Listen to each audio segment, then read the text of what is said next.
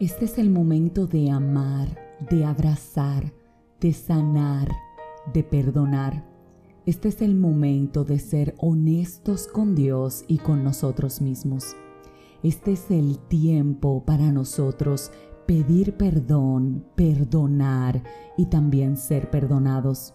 Sí, este es el tiempo para que tomes decisiones, decisiones firmes y certeras. Tiempo para que tu sí sea sí y tu no sea no. Tiempo para que sueltes un poco y para que permitas que Dios sea quien haga y tenga la última palabra. Tiempo de que bajes la guardia, de que no pelees tanto, de que dejes de discutir de que entiendas que la buena batalla que tienes que pelear es la de la fe, la de mantenerte firme en tus convicciones, la de pregonar el Evangelio a través de tus acciones. Este es un tiempo difícil, este es un tiempo en donde la maldad se ha multiplicado, en donde el enemigo se ha apoderado literalmente de la atmósfera y nosotros, los hijos de Dios, tenemos que estar a cuentas con Dios. Tenemos que estar en paz con Dios. Tenemos que estar haciendo su voluntad porque ciertamente el Señor va a volver y nos está dando todas las señales bíblicas para que no ignoremos que falta poco tenemos que arrepentirnos, tenemos que renunciar al pecado, tenemos que abrazar el amor y decirle no a la maldad, tenemos que consultar la palabra a diario, orar a diario, entrar en la presencia de Dios a diario, no llevarnos de la religiosidad, sino de tener una relación de intimidad con nuestro Padre.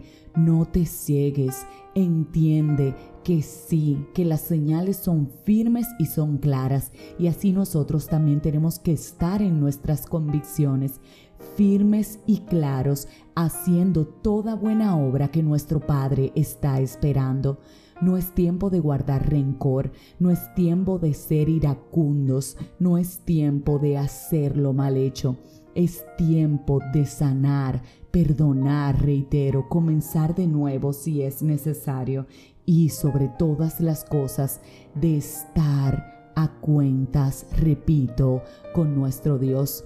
Nadie sabe el día ni la hora de su regreso, pero tenemos que estar como la parábola de las diez vírgenes donde habían cinco, fueron precavidas y llevaron aceite de repuesto, mientras que las otras llevaron el aceite justo y se les terminó tenemos que estar preparados como las cinco que tenían el repuesto para cuando el Señor se le ocurra buscarnos, definitivamente no nos deje.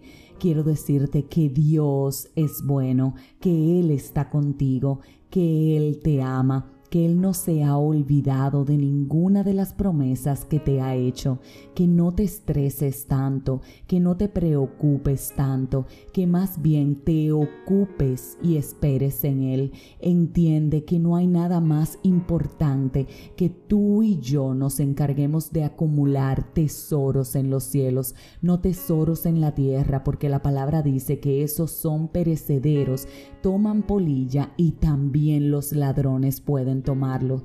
Los tesoros en los cielos no, y se tratan de cada buena obra de bondad, de amor, de solidaridad, de entrega de todo tipo que tú y yo hayamos hecho.